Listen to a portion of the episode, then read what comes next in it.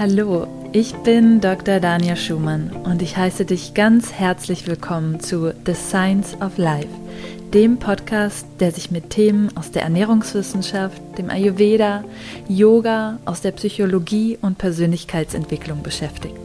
Lass uns gemeinsam unsere Fragen ans Leben mit Verstand, Herz und Humor betrachten. Hallo und schön, dass du wieder mit dabei bist für eine weitere Folge von The Science of Life. In dieser Episode habe ich Dr. Alina Hübecker zu Gast. Wir sprechen über das Thema Yoga und Ayurveda und wir sprechen darüber, wie du deine Yoga-Praxis auf deinen individuellen ayurvedischen Körpertyp anpassen kannst. Wir sprechen auch darüber, wo es Sinn macht, deine Yoga-Praxis an bestimmten Beschwerden auszurichten und wie du dich wieder mit Yoga und Pranayama ins Gleichgewicht bringen kannst, wenn du ayurvedisch gesehen aus der Balance geraten bist. Ich wünsche dir ganz viel Freude und viele Erkenntnisse beim Zuhören unseres Gespräches und hoffe, dass du viel für dich mitnehmen kannst. Ja, hallo, liebe Alina. Schön, dass du im Podcast bist, The Science of Life. Ähm, ich heiße dich ganz herzlich willkommen und ähm, wir haben heute ein spannendes Thema vor uns, und zwar Yoga und Ayurveda. Und da hast du dein erstes Buch drüber geschrieben. Aber bevor wir da tiefer einsteigen, ähm, fände ich es ganz toll, wenn du dich nochmal vorstellst für all diejenigen, die jetzt zuhören und dich vielleicht nicht kennen. Klar, sehr, sehr gerne. Also danke schon mal, dass ich hier sein darf. Ähm, ja, wer bin ich? mein Name ist Dr. Alina Hübecker. Also ich bin eigentlich von Haus aus Ärztin und habe aber in den letzten Jahren ähm, oder während meines Medizinstudiums sehr, sehr viel mit, mit Yoga dann zu tun gehabt, habe ähm, dann nach dem Medizinstudium eine Yogalehrerausbildung gemacht und dort bin ich dann ähm, über einen Ayurveda-Arzt in Indien tatsächlich auch zum Ayurveda gekommen, sodass ich heute ähm, eigentlich Menschen dabei helfe, in ihre ganzheitliche Gesundheit zu kommen. Also größtenteils eben ähm, im 1 zu 1 Coaching oder im Gruppencoaching. Ähm, ja, dass wir wirklich schauen, okay, wie kann ich denn mein langfristiges Gleichgewicht bekommen und ähm, ja, auch ein bisschen mehr präventiv arbeiten, anstatt einfach Symptome zu bekämpfen. Genau, das ist so das, was ich mache eigentlich, größtenteils. Ja, sehr schön. Und vielleicht magst du uns da noch so ein bisschen mit reinnehmen. Wie war das für dich? Du hast Medizin studiert und dann hat sich da auf einmal diese ganze Welt vielleicht auch von, vom Yoga, von ähm, Ayurveda auch für dich aufgetan. Ähm, ja, was hat dich da bewegt? Hm. Also ähm, im Medizinstudium selber klar, wir, also das ist ja was, was an der Uni stattfindet. Das bedeutet, es ist sehr theoretisch, ja. Klar, wir haben ähm, ab dem klinischen Abschnitt auch immer wieder Anteile in der Klinik.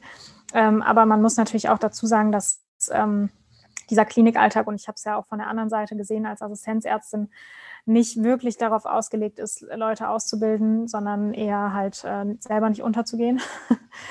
ähm, und ja, man, man macht halt sehr, sehr viel, man äh, denkt sehr viel, man lernt sehr viel und ähm, muss dann eben seinen eigenen Weg damit finden. Wie kann ich äh, auch vielleicht mal damit umgehen, wenn jetzt jemand ähm, stirbt oder eine Krebsdiagnose hat? Also wie kann ich auch mich selber abgrenzen und selber in meiner Gesundheit bleiben? Und irgendwann habe ich gemerkt, okay, ich, ich brauche jetzt auch mal irgendwie ein bisschen was für mich, wo ich ähm, ja, wieder in meine Mitte komme und habe damals ähm, ganz normal, wie glaube ich, so fast jeder irgendwann mal im Fitnessstudio angefangen ähm, zu trainieren. Und klar, diese körperliche Komponente war, war super, aber es fehlte halt trotzdem irgendwie noch ein bisschen mehr. Und irgendwann habe ich dann mit ein paar Freunden entschieden, okay, wir machen einfach mal so einen Yogakurs mit im Fitnessstudio. Und ich weiß noch ganz genau, die erste Stunde war so, was genau tun wir hier? Und ich musste die ganze Zeit lachen über die Begriffe, wie so ein richtiger. Äh, ähm, und irgendwie hat es mich aber trotzdem gecatcht. Und dann bin ich mehrfach hingegangen und habe gemerkt, okay, das tut mir echt gut. Ähm, und habe dann auch wirklich angefangen, ja, mich da mit mir auseinanderzusetzen, immer zu gucken, okay, was gibt es noch? Ne? Dann ist der erste, der nächste Schritt so YouTube. dann guckt man mal da vielleicht ein bisschen. Dann der zweite Schritt oder der dritte Schritt ist dann, dass man mal in eine Yogaschule geht. Und irgendwie hat mich das dann immer weiter, ähm, ja, auch, also Gott sei Dank so ein bisschen eingefangen, ne? dass ich halt merkte, okay, das tut mir gut, ich möchte den Weg weitergehen. Und dann habe ich entschieden, eben nach dem Studium dann tatsächlich auch die Yogalehrerausbildung selber zu machen. Ja. Ja, sehr schön. Ähm, wie hat sich das für dich so in äh, deinen medizinischen Hintergrund ähm, gefügt? Mhm. Ähm, ja, also was soll ich sagen? Ich habe ich hab natürlich äh, auch innerhalb des Studiums schon gemerkt, okay, wir machen sehr, sehr viel mit, wie kann ich das Symptom behandeln, wie kann ich die Krankheit behandeln. Und ja, dann gibt man für die Übelkeit noch die Tablette und für die Schmerzen noch die Tablette und für den Diabetes macht man noch das. Ähm, aber es war halt immer, ich, ich habe immer so die, die präventive Maßnahme auch vermisst. Also ich, ich fand es irgendwie schade, dass man ähm, ja immer so versucht hat, das alles einzeln zu betrachten und nicht ganzheitlich. Und auch, also klar ist, ist es so, dass wir ja auch ähm, über Reizdarm sprechen und sowas, aber es es wird dann halt mit dem Satz abgetan, okay, das ist halt äh, psychosomatisch. Ja, und wie behandle ich das dann? Und was kann vielleicht auch jeder selber tun, um in, in, Gesundheit zu bleiben? Weil ich finde, wir haben halt oftmals in unserer Gesellschaft so dieses Ansehen, okay, ich gehe zum Arzt und der hilft mir dann. Und natürlich mhm. in so Situationen, wo ich einen Herzinfarkt habe oder einen Schlaganfall oder ne, irgendeine andere schwerwiegende Erkrankung, ist das auch total sinnvoll, dass wir das haben. Ne? Also die, die Medizin ist ja wichtig, dass wir das haben und auch das Wissen und die Studien, die wir dazu machen. Also dass wir auch für, ähm, für schwerwiegende Erkrankungen oder für akute Dinge ähm, Mittel haben, auch Medikamente haben, die wir einsetzen können, um das Leben zu sichern. Nur ich finde eben, dass Gesundheit viel früher anfängt und dass wir eben schauen sollten, okay, wie kann ich denn mich selber auch darum kümmern, ohne das, die Verantwortung abzugeben. Und ich finde, das war so ein bisschen der erste Step zu ganzheitlicher Gesundheit, dass ich gesagt habe, okay, ähm, Yoga ist halt irgendwie ein Weg, um Stress, um Ängste, um Depressionen, um Schmerzen auch zu reduzieren. Aber ich kann das selber machen. Das liegt in meiner Hand und ich brauche dafür eigentlich niemand anderen. Und das finde ich eben auch so schön letztendlich am Ayurveda, dass wir eigentlich wissen, wir können so viel mehr selbst tun. Ähm, wir müssen nur vielleicht einen kleinen Anstupser bekommen und äh, ja, jemanden, der uns sagt, welche Schritte wir gehen sollen. Aber dass wir es gehen sollen, das müssen wir eben dann selber machen. Ja, absolut. Ich denke auch, dass da ähm, Yoga und sicherlich auch Ayurveda so ganz tolle Tools sind, um eben in die Selbstverantwortung ähm, ja. zu kommen.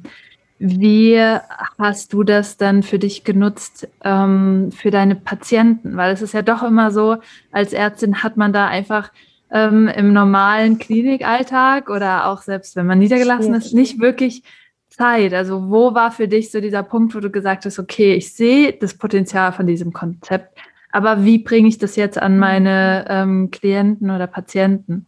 Ja. Ähm, also in der Klinik muss ich ganz ehrlich sagen, äh, ist das fast, fast nicht möglich, weil du in diesem System, das jetzt aktuell besteht, sehr gefangen bist. Und alles, was darüber hinausgeht, geht halt auf Kosten deiner eigenen Gesundheit. Also du kannst natürlich dich um die Patienten dann nochmal tiefer gehen kümmern, aber das machst du dann halt außerhalb deiner Arbeitszeit. Mhm. Weil innerhalb der Arbeitszeit passiert ganz, ganz viel bei Ärzten, was gar nicht am Patienten ist. Wir schreiben Briefe, wir führen Telefonate, wir gucken, was könnte der nächste wichtige Schritt sein. Wir haben Besprechungen. Also der Ärztealltag ist ja nicht so, dass wir 24-7 am Patienten sind. Das, was wir uns eigentlich wünschen würden, ja, dass wir mit dem Patienten an der Gesundheit arbeiten und nicht irgendwie versuchen, das alles in Ordnung zu bringen. Klar, das muss natürlich auch passieren, keine Frage, aber ähm, durch diesen massiven Mangel an Personal oder Einsparungen an Personal vielmehr, ähm, ja, fehlt da einfach irgendwas. Ne? Und dann habe ich halt gemerkt, okay, im klinischen Alltag kann ich das nicht. So, ich, ich würde es gerne, aber ich kann es nicht. Dann gibt es wieder die Menschen, die wollen es gar nicht. Also ich habe ja auch mhm. auf der ähm, Kardiologie, Pulmonologie gearbeitet, also Herz-Lunge quasi. Und da hast du natürlich auch viele mit chronischen Lungenerkrankungen, die ähm, viele, viele Jahre geraucht haben. Nicht alle, aber das ist so der Hauptrisikofaktor dafür. Und ähm, die wollen das ja auch gar nicht ändern. So, die sagen, das ist mein Leben und das gehört zu meinem Leben und das äh, ist ja dann auch deren Entscheidung. Das ist ja auch okay. Ja, also ich würde es halt nicht wollen, aber ne, dann nimm halt dein Leid an, wenn du das nicht ändern möchtest. So. Ähm, aber da, da läuft man natürlich dann, wenn man mit Ernährung und Lebenszielveränderung äh, ankommt, gegen eine Wand. Also das ist die andere Seite. Ne? Wir können einerseits natürlich sehen, dass im System sehr wenig Zeit dafür bleibt. Auf der anderen Seite gibt es auch einfach Menschen, die möchten das gar nicht. Die möchten mhm. die Verantwortung auch abgeben. Und die wollen diese Verantwortung gar nicht übernehmen. So. Ist ja auch manchmal schwer, ja, sich einzugestehen, dass man halt vielleicht einen falschen Weg geht. Ähm, und dann bin ich ja in die Praxis gewechselt. Und da muss ich sagen, ist das schon deutlich einfacher gewesen. Aber ich glaube, dass das deshalb gut funktioniert hat, weil ich natürlich als zusätzliche Ärztin da war.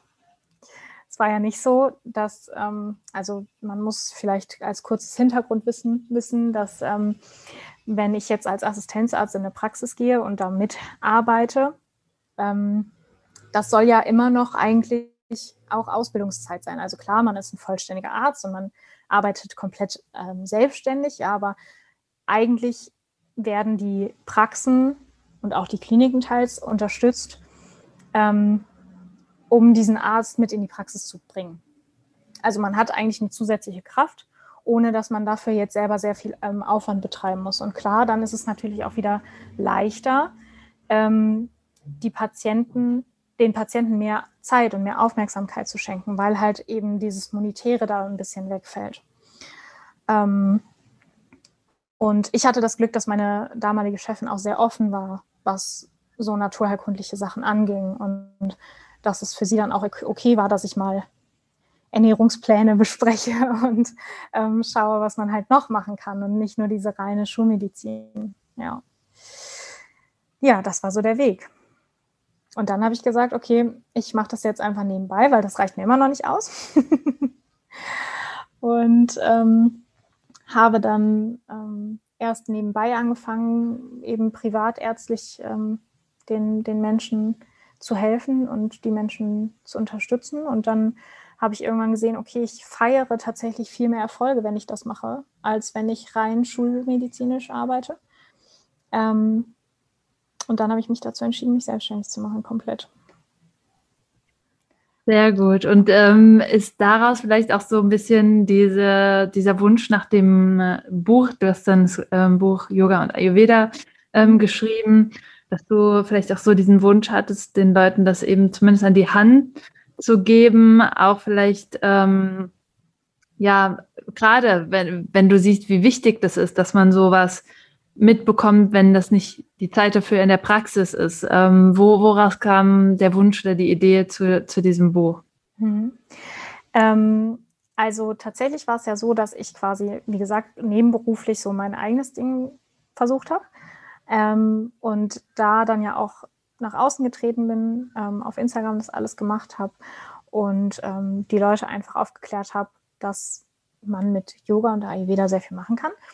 Und ich habe halt eben immer gesehen, dass, also Yoga ist ja eigentlich gegen allwertig und das war es auch damals schon. Ähm, und habe aber eben gemerkt, okay, ähm, naja, wir sind ja trotzdem alle individuell. Und manchen Menschen fällt es vielleicht leichter, Rückbeugen zu machen, andere sind vielleicht ein bisschen besser in Vorbeugen, ähm, wobei besser und schlechter da nicht so gute Begriffe sind, finde ich, weil es ja nicht darum geht, irgendwas zu erreichen, irgendwas zu leisten, sondern das ist einfach die Grenze deines Körpers. Ja, da kann dein Körper jetzt gerade gut hin und auf der anderen Seite vielleicht nicht so gut. Ähm, aber ja, das hängt halt eben nicht nur mit der Körperstruktur ab, sondern vielleicht auch mit anderen Dingen. Ja, also dass wir vielleicht tatsächlich irgendwie ähm, eine Schwäche im, im Bauch haben, in der Körpermitte haben oder ähm, ja, andere Erkrankungen mitbringen, die uns nicht, nicht so erlauben, in eine, in eine Vorbeuge zu gehen, weil wir da irgendwie ja, Masse vor uns haben, ja, oder, ähm, oder bei, bei ähm, bei Ängsten, dass wenn wir jetzt ähm, in eine starke Rückbeuge gehen, dass das eben auch energetisch gesehen uns eher antreibt, ja, dass das dann eher ähm, mehr mit uns machen kann als, ähm, ja, als einfach nur eine Rückbeuge, eine körperliche Rückbeuge. Und diese Verbindung zum, zum Mentalen und dass wir eben doch vielleicht Yoga ein bisschen individueller auch betrachten dürfen, ähm, hat mich dann weiter interessiert. Und dann habe ich das auch eben auch wieder nach außen getragen. Ja, habe gemerkt, okay, da ist eine positive Resonanz und dass ähm, ja, die Leute möchten auch wissen, wie sie es vielleicht für sich ein bisschen individualisieren können. Und daraus ist dann im Endeffekt auch die Idee zum Buch entstanden, dass man eben schaut, okay, wie kann man da den Menschen einfach mitteilen, wie sie Yoga für sich individualisieren können. Ja, mhm. ja super spannend. Ähm, wenn du jetzt sagst, ähm, es ist so wichtig, das zu individualisieren, ja. Ähm, wir haben ja nicht nur im Ayurveda ähm, die Doshas, ja, sondern wie du sagst, wir sind einfach sehr, sehr individuell. Wir haben verschiedene Voraussetzungen, egal ob das jetzt irgendwie nochmal spezielle Körperstrukturen sind, Vorerkrankungen oder ähnliches. Was ist für dich der wichtigste Punkt, wenn wir davon sprechen, den Ayurveda auch ins Yoga zu, zu integrieren mit diesem Hintergrund? Mm, also ich glaube, der wichtigste Punkt ist einmal zu schauen, okay, wen habe ich denn da vor mir sitzen? Also sicherlich wird das in der Gruppe eine größere Herausforderung, ähm, also jetzt auch für den Yoga-Lehrer, die Yoga-Lehrerin, ähm, als, als wenn ich jetzt einzeln das praktiziere. Ähm, und dann eben zu schauen, okay, wie kann ich da einen Yoga-Flow draus machen, der für diese Person jetzt gut geeignet ist. Und ich meine, wir fragen das ja am Anfang schon immer ab. Ne? Also sollte man zumindest, ne? hat, hat jemand Vorerkrankungen, muss ich irgendwas wissen, sind da körperliche Einschränkungen? Ähm, das gehört ja alles dazu. Aber dann auch vielleicht den Link zu wissen, okay, welche Yoga-Positionen sind denn auch ayurvedisch gesehen dann dafür ganz gut geeignet? Ähm, das stelle ich mir schon als sehr sinnvoll vor, ja. Ja, und ich habe ja schon angesprochen, das sind nicht nur die Doshas, vielleicht äh, arbeiten wir uns mal so vom Allgemeinen ins immer individuellere vor. Ähm, sind ja zum Beispiel auch Jahreszeiten, die eine Rolle genau. spielen, ja, die auch von den Doshas beeinflusst werden. Ähm, wie passt du persönlich die Praxis an die Jahreszeiten an oder wie praktizierst du Yoga durch das Jahr? Mhm. Also ähm, wichtig ist immer zu gucken, okay, ne, wenn, wenn wir jetzt von den Jahreszeiten sprechen, welches Dosha ist gerade aktiv? Wir haben jetzt gerade den Sommer, ähm, auch auf Bali ist jetzt Sommer, also es ist sehr heiß, ähm, eher ein bisschen trockener. Und da brauchen wir natürlich eine andere Praxis als jetzt im Winter, wo wir vielleicht ein bisschen träger sind, wo es dann auch mal ein bisschen aktiver sein darf. Ähm, und wir müssen auch schauen, wie können wir das in den Tag einplanen. Also es macht sicherlich Sinn, nicht in der Mittagshitze Yoga zu machen, sondern eben dann an den Randzeiten äh, die, die Praxis zu legen. Ähm, also bedeutet in den Morgen oder in den Abend. Es gibt kühlende Yoga-Positionen. Das sind zum Beispiel ähm, eher Vorbeugen. Es gibt ähm, Positionen, die dein Agni stärken, also dein Verdauungsfeuer stärken. Das sind zum Beispiel Rotationen. Ja, und da ist es ganz wichtig, okay, im Sommer ist nun mal das Pita-Dosha aktiv, also es ist sehr heiß.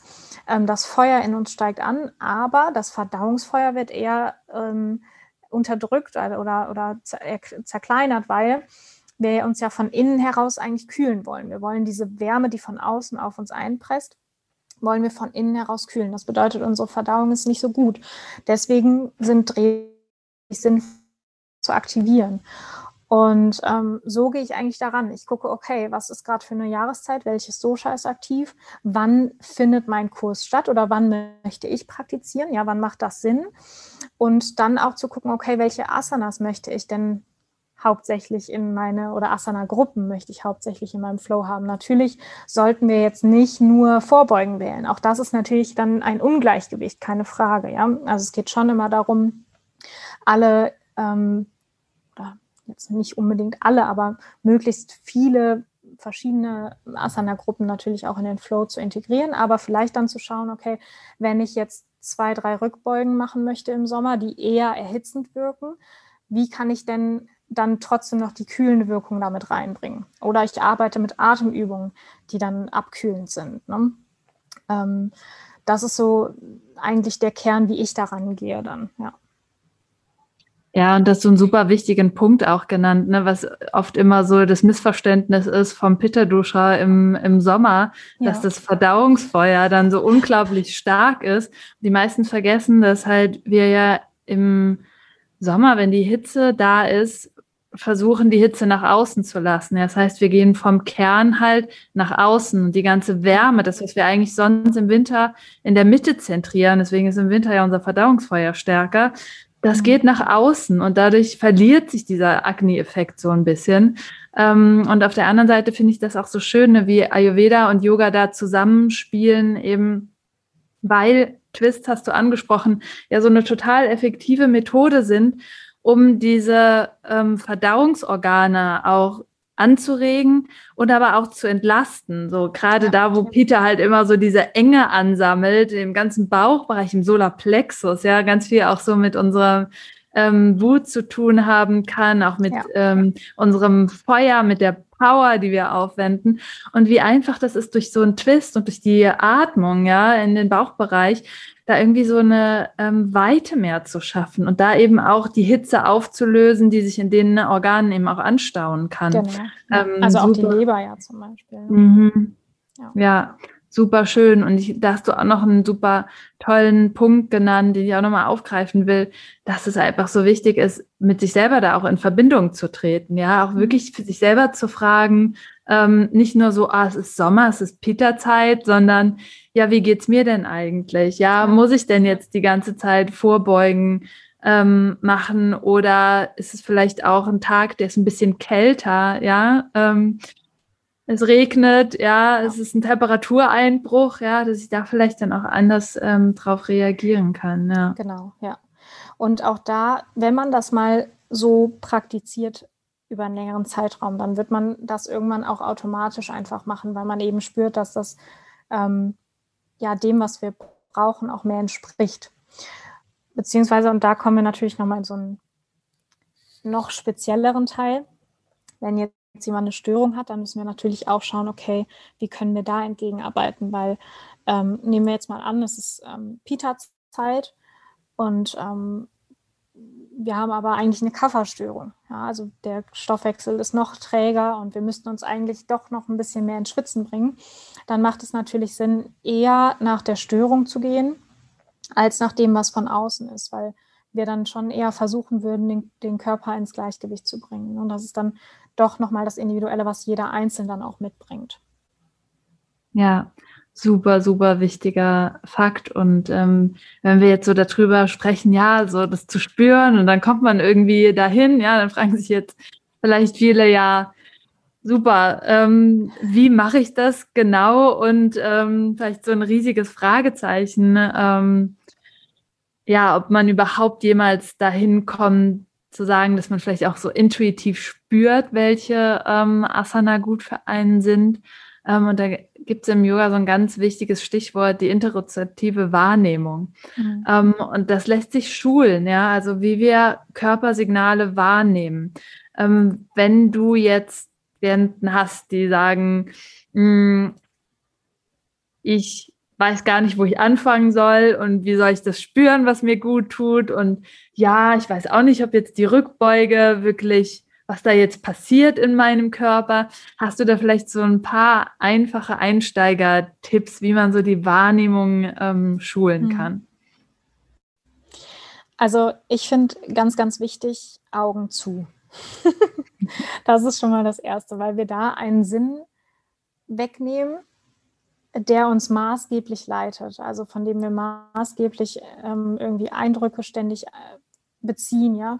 Ähm, und dann vielleicht auch tatsächlich mal die Ohren zu. Also nicht natürlich mit irgendwelchen Mitteln reinstopfen, sondern vielleicht mal keine Musik hören, sondern einfach mal hören, was kannst du in deinem Körper wahrnehmen. Also es gibt ja auch mal, ähm, mal Geräusche, die aus unserem Körper kommen. Ja, auch das kann ja ein Zeichen deines Körpers sein. Ähm, zum Beispiel ein Knacken oder sowas auch, ja. Ähm, und dann tatsächlich ich würde es so machen, ich würde mich auf die Matte setzen, gar kein Video anmachen, keine, keine Vorstellung von dem haben, was jetzt gleich auf dieser Matte passiert, ob ich jetzt einen total schönen Yoga-Flow mache oder nicht, sondern einfach mal hinsetzen, Augen zu, Ohren zu und dann tatsächlich einfach mal ein paar Bewegungen machen und gucken, hey, wie fühlt sich das denn überhaupt an? Was mache ich denn da gerade? Oder weil ich, weil ich denke, ja, äh, Katze, Kuh muss immer drin sein. so.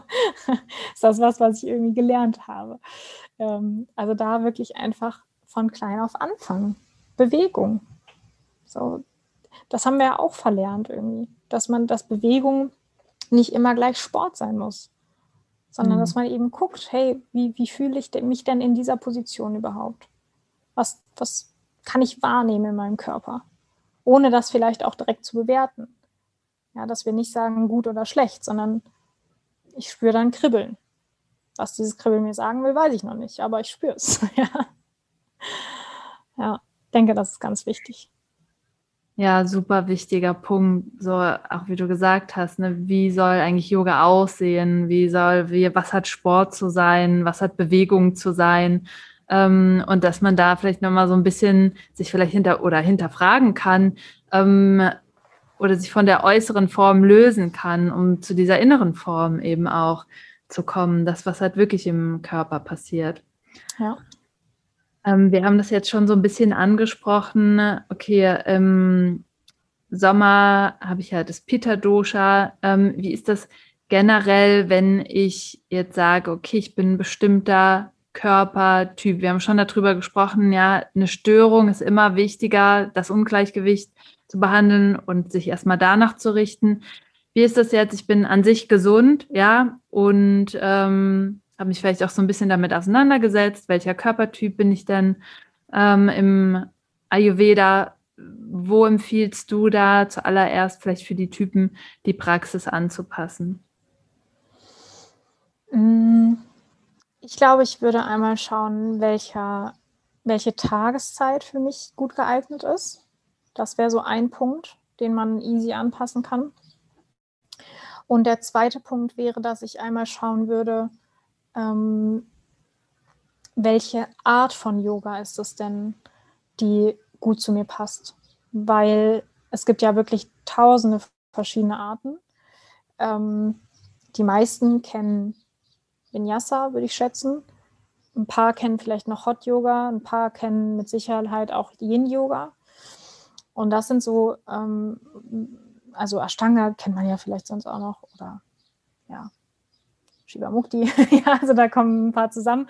Aber auf jeden Fall, wenn man, man kann das schon ganz gut einteilen zwischen einer körperlich anstrengenderen Praxis und einer körperlich nicht so anstrengenden Praxis, aber vielleicht mental anstrengenderen Praxis. Ähm, und Yin-Yoga ist ja was, wo wir halt eben wirklich sehr, sehr lange in den Positionen verweilen, ähm, wo wir aber auch gut abkühlen können. Ja, also was vielleicht dann für so einen Pita-Typen ein bisschen besser geeignet ist, auch für einen Vata-Typen, der sehr gestresst ist, sehr, ähm, gut geeignet ist, auch wenn man, also Stress ist vielleicht dann auch schon wieder ein Ungleichgewicht, aber auch Vata-Typen, die im Gleichgewicht sind, können mal schauen, wie ist es denn mit so einer langsameren Praxis? Muss es denn wirklich immer die Bewegung sein? Weil natürlich Vata-Typen und auch Pita-Typen eher dazu neigen, ähm, ja, Bewegungsmustern zu folgen und ähm, also der, der Bewegung zu folgen an sich. Also, dass sie halt schnell gehen, viel gehen, ähm, aber auch äh, Peter ja über sich hinauswachsen möchte, immer sehr, sehr gerne. Ähm, und da mal zu sagen, okay, ich nehme mich jetzt mal zurück und gehe in die andere Richtung, das könnte so ein Anfang sein. Und für Peter genau äh, für Kaffer genau andersrum, dass man sagt, okay, ähm, ich bin eigentlich immer jemand, der eher Bewegung vermeidet vielleicht, ja. Ähm, wie kann ich denn da mal ein bisschen mehr in die Bewegung kommen und mich ein bisschen mehr fordern? Also es geht immer so ein bisschen darum, seinen Gegensatz zu fördern im Endeffekt.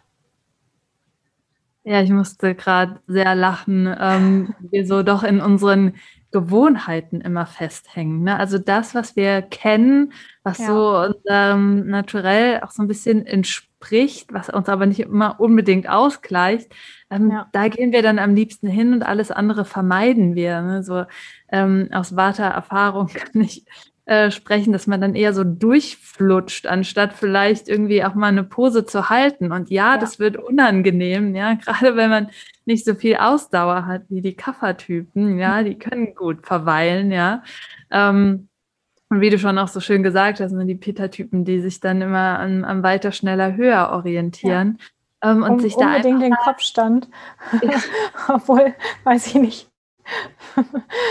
so gar keine, gar keine Muskulatur aufgebaut wurde oder so. Das ist auch immer gut.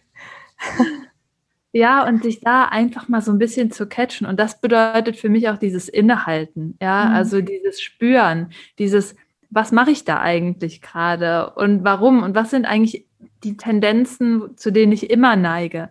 Und dann vielleicht einfach mal aus Neugierde bewusst einen anderen Weg einzuschlagen. Ich glaube, das ist einfacher, das aus Neugierde zu tun, als zu denken, ich muss jetzt aber genau das andere machen, weil Ayurveda sagt ja, ähm, ich finde auch immer so, die, die, Erfahrung ist so wichtig, ja, einfach Dinge zu erfahren und dann so ein bisschen so eine Landkarte zu haben. Ah, okay, wie fühlt sich das eigentlich an und was passiert da? Und ähm, ja. ich denke darüber, da schließt sich nochmal so der Kreis, wie man halt auch nochmal gut ins Spüren kommen kann, wenn man einfach Dinge erfährt, die außerhalb der Gewohnheit mhm. ähm, liegen. Total, ja, ist auch so.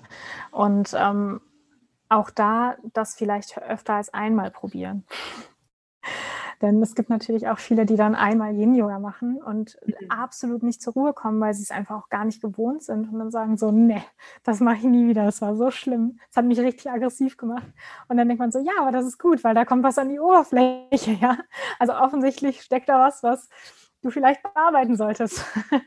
also da auch offen zu sein und ähm, das mehrfach auszuprobieren und nicht direkt sagen, ach nee, ist alles doof und ich bleibe bei dem, was ich kenne.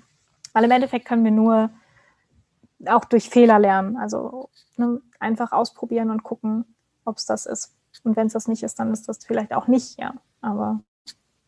Ja, ja, ich finde das super spannend, was du gerade gesagt hast, auch mit ähm, ja, bestimmten Emotionen, die dann hochkommen können. Und so mhm. oft denken wir dann, dass wir ähm, gescheitert sind oder dass das nichts für uns ist, weil wir ins Unangenehme kommen. Ja. Und das ist ja auch das Schöne bei, beim, beim Yoga generell. Ja, wir gehen so weit, bis wir an so eine gewisse Grenze kommen. Es geht halt mhm. eben nicht darum, diese Grenze zu überschreiten, aber es geht darum, sie auszutesten. Ja. Und wenn diese Grenze wirklich ähm, an den Ärger oder die Wut stößt oder vielleicht auch an die Trauer oder ähnliches, dann geht es auch darum, dass wir nicht das komplett aushalten müssen und uns damit überfordern müssen, aber dass es sehr schön ist, wie du sagst, da eben auch dann hinzuschauen und ja, ähm, ja eben auch zu gucken, wo, womit wir dann da in der Stunde arbeiten dürfen. Ja, genau, ja. Ja, das ja, stimmt. sehr schön.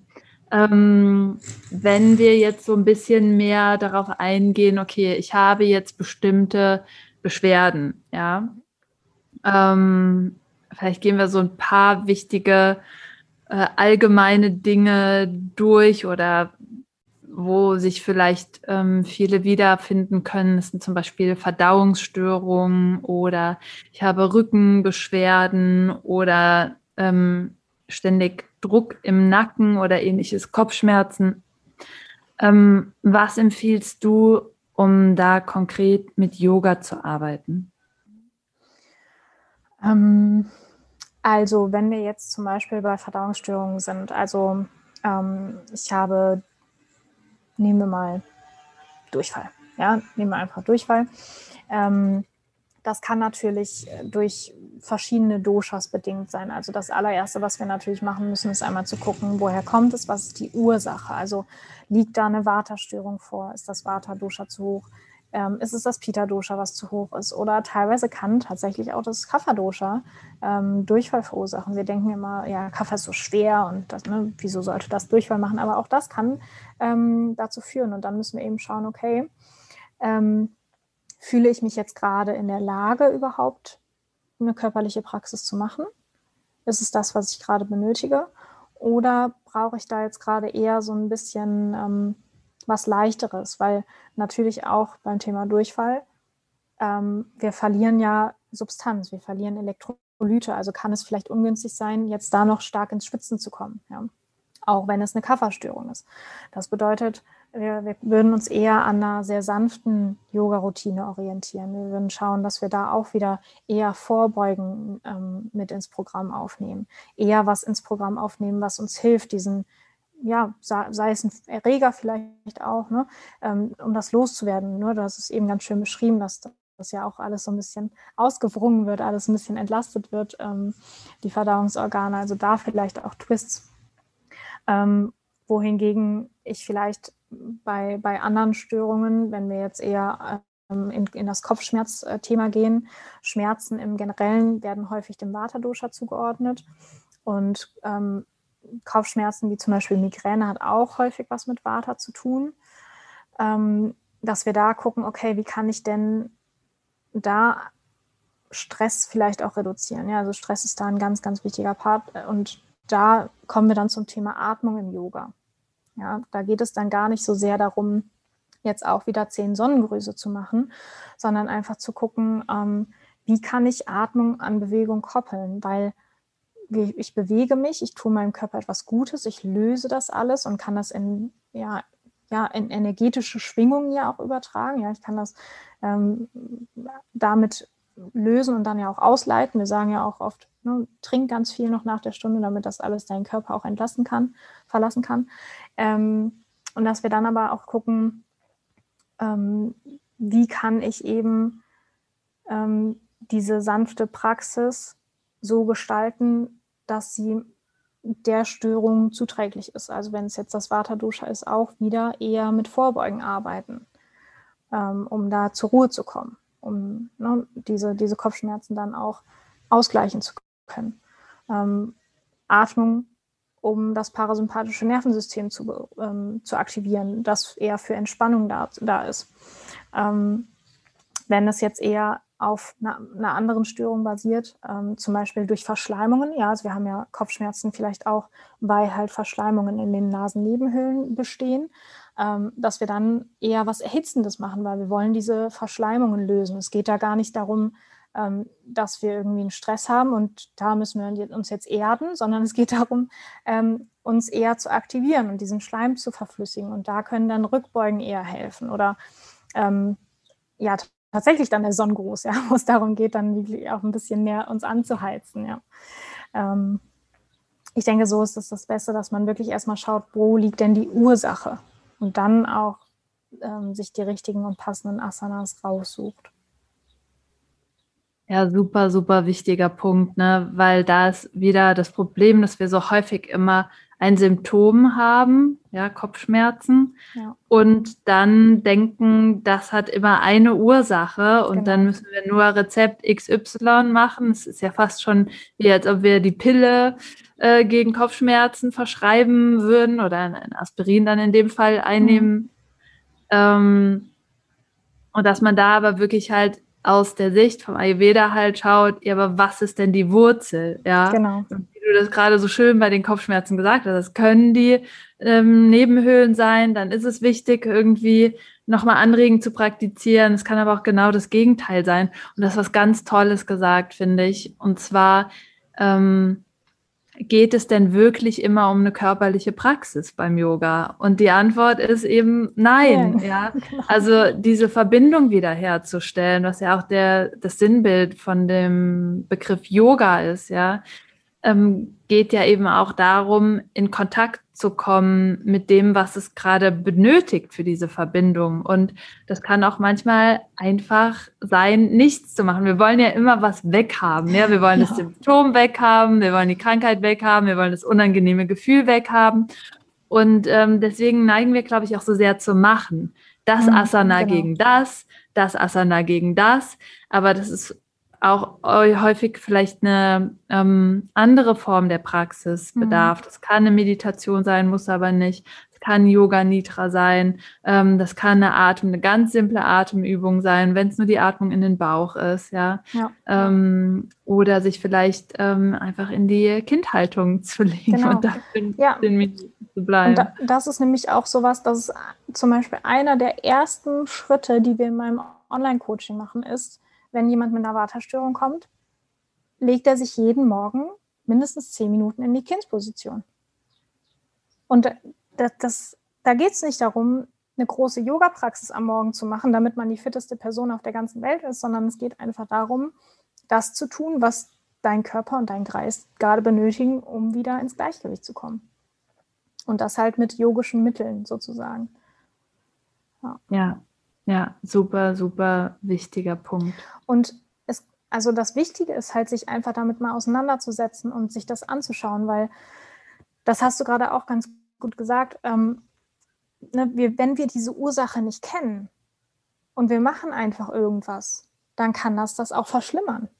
Ja, also dann kann es auch sein, dass du eine Kindsposition machst, wo du den Kopf relativ tief hast. Du, das Problem ist aber, die Nasen sind die Nasennebenhöhlen und dann kommt halt noch mehr Stein in die Nasennebenhöhlen. Und dadurch wird es eigentlich nur noch schlimmer. Also wir müssen da schon immer eben schauen, okay, woher kommt es denn jetzt gerade? Ne? Und klar ist der medizinische Hintergrund da hilfreich, keine Frage. Ähm, aber man kann es auch schaffen, ohne dass man jetzt Ärztin ist. Ja. Man muss es halt lernen. Ja. ja. Und ich denke auch, wie du sagst, ne, Wissen ist ganz wichtig, ja, über so Dinge, dass man so ein Grundgerüst hat, so eine Basis hat und dann aber eben auch mit diesem Wissen in Verbindung zum eigenen Körper halt zu treten genau. und zu spüren, was es da jetzt gerade ähm, braucht. Ja. Ja, ja. Ähm, du hattest noch mal so ein bisschen auch angesprochen, dass ähm, ja dass natürlich auch so eine bestimmte ja, Grundvoraussetzung da ist, halt auch in die Selbstverantwortung zu kommen. Ähm, natürlich auch zu schauen, viele sind sich dann auch unsicher, ja, mache ich das Richtige? Verschlimmere ich das jetzt nochmal so ein bisschen? Ähm, wie würdest du jetzt Leuten die Unsicherheit nehmen, zu sagen, okay, du kannst auf deinen Körper vertrauen oder ähm, das sind zum Beispiel Anzeichen, dass ähm, das jetzt vielleicht nicht so eine günstige Haltung war oder ähnliches. Wie würdest du ja ähm, jetzt vielleicht jemandem, der zuhört und sagt, ah, ich habe dann, doch Angst, was falsch zu machen, ja, mhm. diese Angst so ein bisschen nehmen? Ja, ich meine, aus Angst zu handeln ist natürlich immer ungünstig. Also im, im ersten Moment würde ich erstmal sagen, wenn da eine Angst hintersteckt, ist immer schwierig, weil wir wollen unser Leben nicht aus Angst entscheiden, sondern wir wollen Entscheidungen eigentlich ja aus Freude treffen. Und wenn man aus Angst, dass man etwas falsch machen könnte, etwas nicht tut oder dass man es verschlimmern könnte, etwas nicht tut, dann nimmt man sich ja überhaupt die Chance, daraus zu lernen. Du nimmst dir die Chance, daraus zu lernen. Du nimmst die Chance zu gewinnen im Endeffekt. Zu gewinnen und im, nicht im Sinne von Erfolg, sondern im Sinne von ähm, mehr über dich selbst zu lernen und zu schauen, was du wirklich benötigst. Ähm, also da auf jeden Fall einmal zu gucken, ist die Angst berechtigt? Und dann natürlich auch zu schauen, wie weit gehe ich denn? Also ähm, du kannst ja eine berechtigte Angst zum Beispiel vor einem Kopfstand haben, wenn du den noch nie gemacht hast, aber du musst ja jetzt auch nicht von 0 auf 100 in den Kopfstand springen, sondern dann arbeite dich daran. Es gibt super viele Schritt-für-Schritt-Anleitungen zum Beispiel. Ähm, wenn man jetzt, wenn jetzt das Ziel ist, unbedingt einen Kopfstand zu können. Das ist ja auch noch die Frage, ob man das unbedingt muss. Aber ähm, also es gibt Anleitungen, die du nutzen kannst. Aber viel besser und viel wichtiger ist einmal, sich wirklich langsam heranzuarbeiten, auch zum Beispiel in einer Rückbeuge oder in einer ja, bleiben wir mal bei der Rückbeuge, dass ähm, wir erstmal gucken, okay, ich gehe vielleicht jetzt nicht direkt ins Rad, sondern ich gucke jetzt erstmal, wie fühlt sich denn eine Schulterbrücke für mich an? Und da dann zu schauen, hast du denn da Schmerzen? Weil Schmerzen ist immer schlecht. Schmerzen wollen wir nie haben. Es geht nie darum, dich so krass zu dehnen oder dich in eine Position zu bringen, wo du Schmerzen hast. Dann bist du da falsch. Dann will dein Körper da offensichtlich nicht hin. Ähm, aber dann eben zu gucken, okay, wenn, wenn ich mich jetzt im Schulter, ähm, in, in der Schulterbrücke schon sehr gut fühle, dann kann ich vielleicht mal versuchen, einen Schritt weiter zu gehen. Und dann probiere ich mal, vielleicht schon mal nur die Hände aufzusetzen und guck mal, fühlt, sich das denn in meinen Schultern gut an, wenn ich da jetzt irgendwie die Hände versuche, neben meinem Kopf aufzusetzen. Und dann guckt man, okay, vielleicht fühlt sich das nicht so gut an, dann bleibe ich lieber in der Schulterbrücke. Oder es fühlt sich gut an und ich versuche mal ein bisschen Druck auf meine Hände zu bringen. Auch da, wir sind immer noch nicht im vollen Rad. sondern wir gucken erstmal, wie fühlt sich das an, wenn ich ein bisschen Druck darauf bringe. Dann kann es sein, dass deine Handgelenke sagen, mm, bin nicht so richtig aufgewärmt, da muss ich vielleicht nochmal hin. Dann rausgehen. Oder es fühlt sich sehr, sehr gut an und du kannst wieder einen Schritt weitergehen. Also da auch sich selber zu erlauben, geduldig zu sein, weil Ungeduld kommt auch wieder aus einer Angst heraus. Aus der Angst, etwas zu verpassen, nicht gut genug zu sein. Aber darum geht es nicht. Es geht im Yoga nicht darum, der Beste zu sein. Es geht darum, bei dir zu sein und zu lernen, was für dich gut ist. Also da wirklich sich zu erlauben, langsam und in seinem eigenen Tempo zu gehen. Ja, super schön. Und ich finde, das musst du wieder schmunzeln, wäre auch so ein bisschen den Aspekt der mentalen Ebene bei den Doshas ähm, mit eingebracht. Ne? So Vata, ja. die vielleicht eher so ähm, wirklich sehr zur Angst neigen, vieles nicht machen aus der Angst ähm, heraus und auch die Angst vielleicht vor dem eigenen Körper ähm, oder das, was da ähm, zerbrechen könnte oder ja. Ähm, ja, dass man da was falsch macht. Und bei Peter eher so dieses überhaupt nicht reinspüren, sondern wie so die Abrissbirne. Ich mache das jetzt. Äh, so sieht das Rad aus und wups geht's da rein. Genau. Genau so, das ist das Endziel und das muss auf jeden Fall erreicht werden und dann das, das Spüren auch total vergessen. Und bei Cover-Typen, die vielleicht dann halt eher sagen, oh nee, das fühlt sich jetzt anstrengend an. Nee, nee, genau. das, das kann nicht, das kann nicht richtig sein, ja. Und dass es da vielleicht eher so darum geht, natürlich nicht ähm, in die Schmerzen zu gehen, aber dass die Anstrengung ruhig da sein darf und ähm, genau. die Challenge. Und ähm, ja, da wir uns vielleicht auch nochmal so unserer mentalen Eigenschaften sehr bewusst werden und auch, wie du sagst, die Ungeduld ähm, auch so ein ganz wichtiges Thema, wie, wie geduldig und wie achtsam kann ich eigentlich mit mir selber umgehen dann auch in dem Moment. Ja, und da vielleicht auch mal zu fragen, wie würde ich denn mit anderen umgehen? Also ich würde ja auch niemand anderen einfach so ins Rad schicken, nur weil das jetzt das Ziel ist. Also ich, ich würde ja zu jedem anderen sagen, nee, okay, wenn sich das nicht gut anfühlt, dann lass das lieber bleiben. Aber zu uns selber sagen wir uns das halt nicht. Dann sagen wir, nö, das jetzt, also das kann jetzt aber nicht sein, dass du hier nicht ins Rad kommst. So. Alle anderen schaffen das um dich herum. Das geht aber nicht. Ja, definitiv. Also ich glaube, da sind wir immer selber unser, unser härtester Kritiker. Ja, definitiv. Ja. Ähm, ja, ich glaube, wir haben schon so eine ganze Menge ähm, uns angeschaut, was es zu beachten gibt und vielleicht auch, was ich so schön finde, einfach so ein bisschen, ja, vielleicht hoffentlich allen gezeigt, dass es eben nicht diese Schritt-für-Schritt-Anleitung sein muss und das Dosha macht das und das Dosha macht das, sondern dass es wirklich immer wieder darum geht, mit sich selber in Kontakt zu treten ähm, und natürlich das Wissen des Ayurvedas ruhig zu nutzen, weil ich finde immer, Ayurveda gibt so eine gute Landkarte, sage ich immer. Ja. Ähm, und daran kann man sich dann so orientieren, aber wie es letztendlich in einem aussieht, das müssen wir alles erfahren. Das müssen wir, wie du auch schon so schön gesagt hast, über Erfahrung validieren. Ähm, denke mal, es gibt keine Fehler, es gibt immer nur Erfahrung, ja, aber ja, manchmal ja. merkt man dann so, ja, war, war die falsche Richtung, so, und dass ja. man sich das eben erlaubt. Ähm, und ich finde einfach, dass Ayurveda da unglaublich viel hilft zu verstehen, warum wir bestimmte Erfahrungen machen oder was ähm, der Hintergrund ist, warum der Körper auf eine gewisse Art und Weise dann reagiert. Und es macht es uns leichter, dann anzupassen und zu navigieren oder gibt uns auch noch mal mehr Ideen, wo eine andere Richtung sein könnte. Ja. Genau, ja. Ganz wichtiger ähm, Punkt. Hast du noch mal so abschließend Punkte, wenn du, ähm, wenn wir jetzt nochmal auf das Thema gucken, Yoga und Ayurveda, so sagst du, das sind meine wichtigsten Tipps. Ähm, darauf gilt es zu achten, nochmal so als kleines Wrap-up für alle, die jetzt zugehört haben. Ähm, ich glaube, das Aller, Allerwichtigste ist, dass man sich nicht so sehr auf seinem Typen versteift, sondern vielmehr lernt, zu sich selbst zu finden. Weil es fragen mich unfassbar viele immer, ja, was bin ich denn für ein Typ? Und Ne? Woher weiß ich das denn? Und es gibt natürlich auch super viele Tests im Internet, aber im Endeffekt ähm, wirst du es wahrscheinlich erst rausfinden, wenn du tatsächlich eine Analyse beim Experten oder bei einer Expertin machst.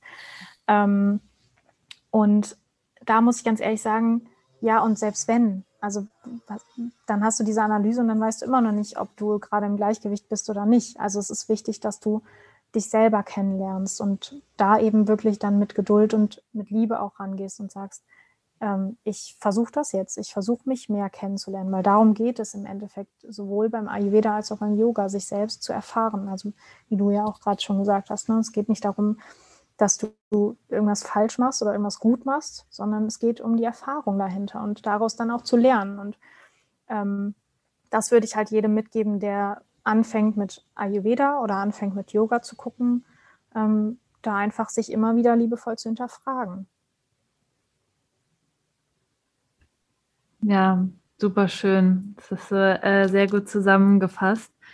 Und ähm, jetzt fragen sich vielleicht einige, wo finden wir denn äh, die Alina und wo können wir vielleicht mehr ähm, Kurse mit ihr machen oder ihr Angebot finden? Ähm, also ihr findet mich äh, ja auf jeden Fall auf Instagram, äh, Dr. Alina Hübecker. vielleicht ist es besser, dass du das verlinkst, weil mein Name ist. Verlinkt es auf jeden Fall nochmal, ja. Ähm, und klar, ansonsten ähm, gibt es eben meine Website ähm, wenn ihr über Yoga und Ayurveda viel erfahren wollt, könnt ihr ähm, auch meine Bücher euch besorgen. Ähm, da gibt es drei an der Zahl bisher. Ähm, oder eben in unseren Podcast reinhören von Laura und mir. Ganz schön gesund. Den gibt es eigentlich auch überall, wo man Podcasts so hören kann. Ähm, ja, das ist eigentlich so, wie man mich erreichen kann. Sehr gut.